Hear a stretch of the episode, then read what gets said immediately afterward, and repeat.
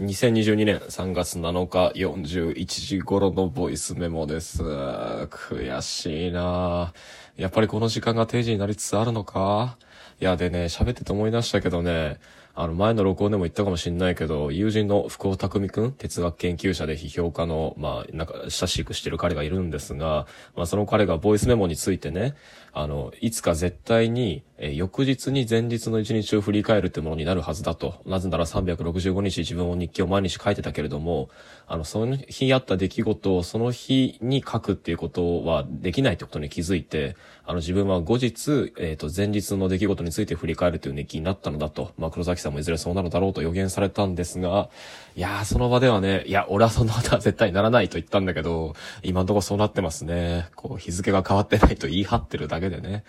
うーん、まあいやいや、まあ今日も撮っていきます。えーっとね、昨日も昨日で、とは言ってもあんま変わり映えしないんですけどね、あの本読んで文章書いてを喫茶店でやってました。えーっと、場所はね、市場烏丸のなんて場所行っても仕方ないけど、まあ、ホーリーズカフェっていうね、コーヒーが250円で飲めて、で、喫煙ブースもあって、で、すごい店内も広いっていう、まあ愛用してる場所があるんですが、まあそこでこもってやってました。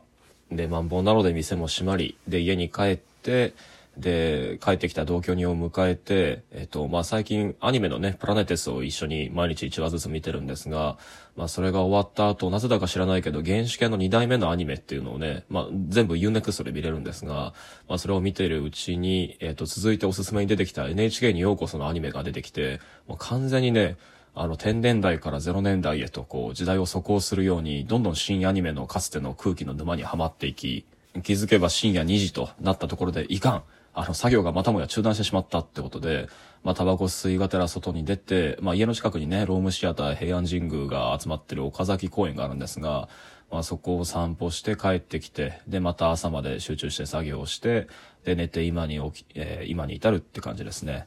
で、えっ、と、今日の本題に入る前にですね、びっくりしたことがあって、ってのもね、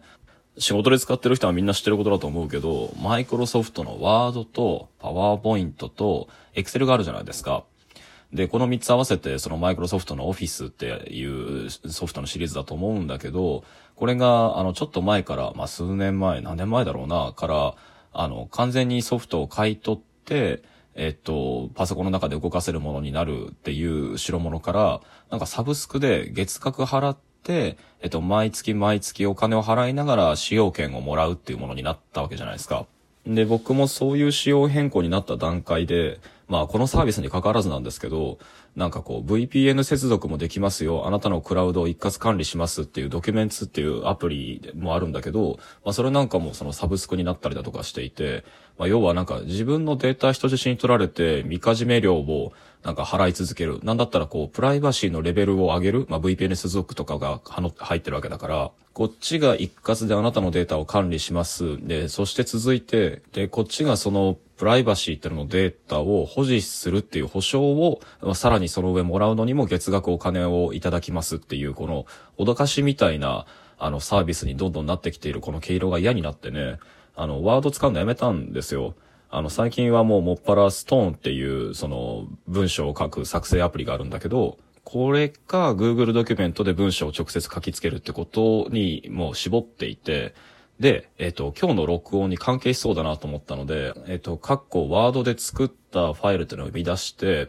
で、それをコピーペーストして Google ドキュメントに貼って、で、今回はそれを概要欄にリンクを貼りながら、その内容についての話をしようと思ったんだけど、あの、驚くことに、あの、見かじめ料払ってないと、あの、マイクロソフトワードで作成したファイルのコピーペーストもできなくなってるってことに気がついて、いや、ヤクザやなぁと、いや、そうか、自分が作って書いた文章の、そのコピー、移植ですら権利を奪われるんだってことに今改めて戦慄してますね。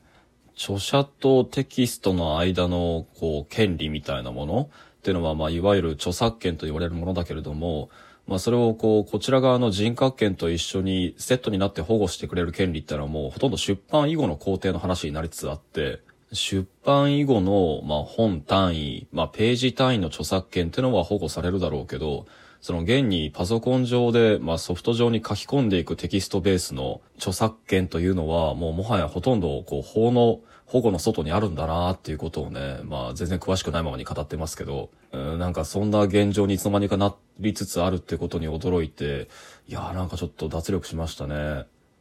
まあだから一回ワードでこれまで書いてきた文章ってのを一回全部引き上げるためにも、まあ今月だけでももう一回こうマイクロソフトオフィスに加入しなきゃいけないのか。いや、これすごいな。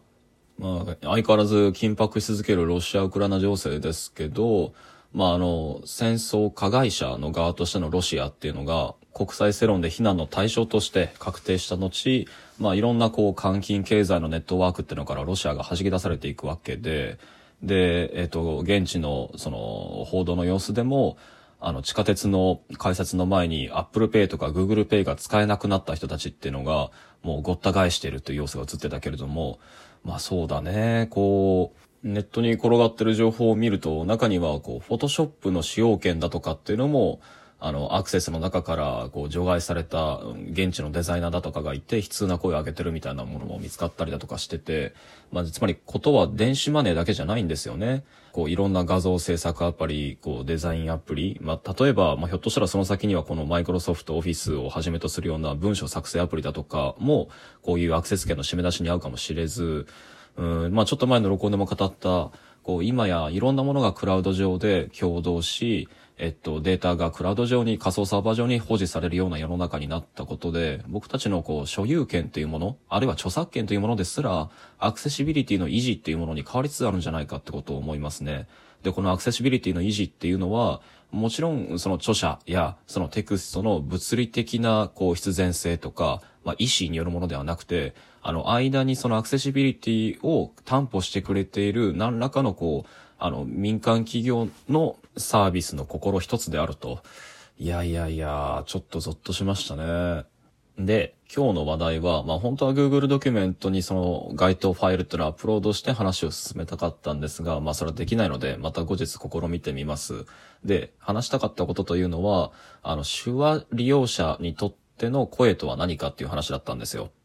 で、アップロードしたかったのは、あの、木下智武さん、桃瀬彩さんと一緒にやった、燃えいずる声っていうシンポジウムで、僕が、あの、口頭発表した、聴者のエラーっていう、まあ、聞こえるもののエラーと書いて、聴者のエラーっていうタイトルの、まあ、発表があって、で、それの読み上げ原稿っていうのが手元にあったので、それをアップロードして、まあ、それを、こう、種にして話をしたかったんですが、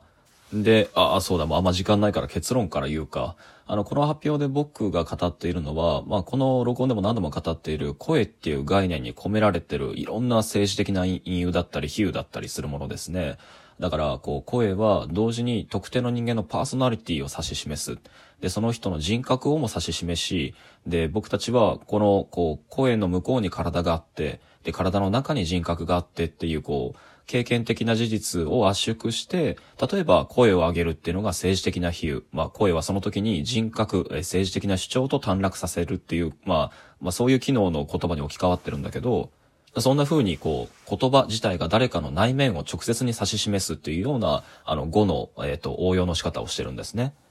で、えっ、ー、と、まあ、空気中に振動されてる単なる音波であるところの声っていうのを聞き取ったと同時に、特定の人間の、こう、聞くものはそれによって聞く、その声を発したものの中身に到達することが目指され、まあ、つまりこれが聞くっていう言葉に込められている期待なわけだけれども、だから集中して聞くっていうニュアンスの場合は、あの、門構えの聞くから耳辺の聞くっていうのにわざわざこう、漢字を変えたりだとかして強調するわけなんだけど、他方で声を発してる方っていうのも、その自分の声っていうのが何か単なる音波以上の思いとか、中身っていうものを伝えるものだと信じて疑わない。まあそういう社会的前提が僕たちの中にあると。じゃあそれを下支えにしている、その世界観の基礎的な、こう最小単位の根拠って何かっていうと、まあそれは口を穴と見立てるってことなんじゃないかってことを、あの、この発表では語りました。つまり、こう、口は穴であって、えっと、体の中と外を連続させ、で、開閉させる、まあ、扉であって、この穴を通って、えー、中身から外界に、あの、同じものを響き渡らせている。で、この穴を境にして、声を震わせている声帯は中身とされて、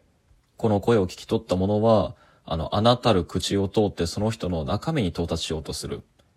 さらに、こう、想像を進めて言えば、口が穴であるっていう見立てがあることによって僕たちは、あの、内面があるっていう世界観、まあ、つまり人格とか、言葉や声の裏にあるその人のパーソナリティっていうのを、中に何かある面、な内面であるっていう比喩は、口が穴であるっていう見立てによって許されているんじゃないかっていうことなんですね。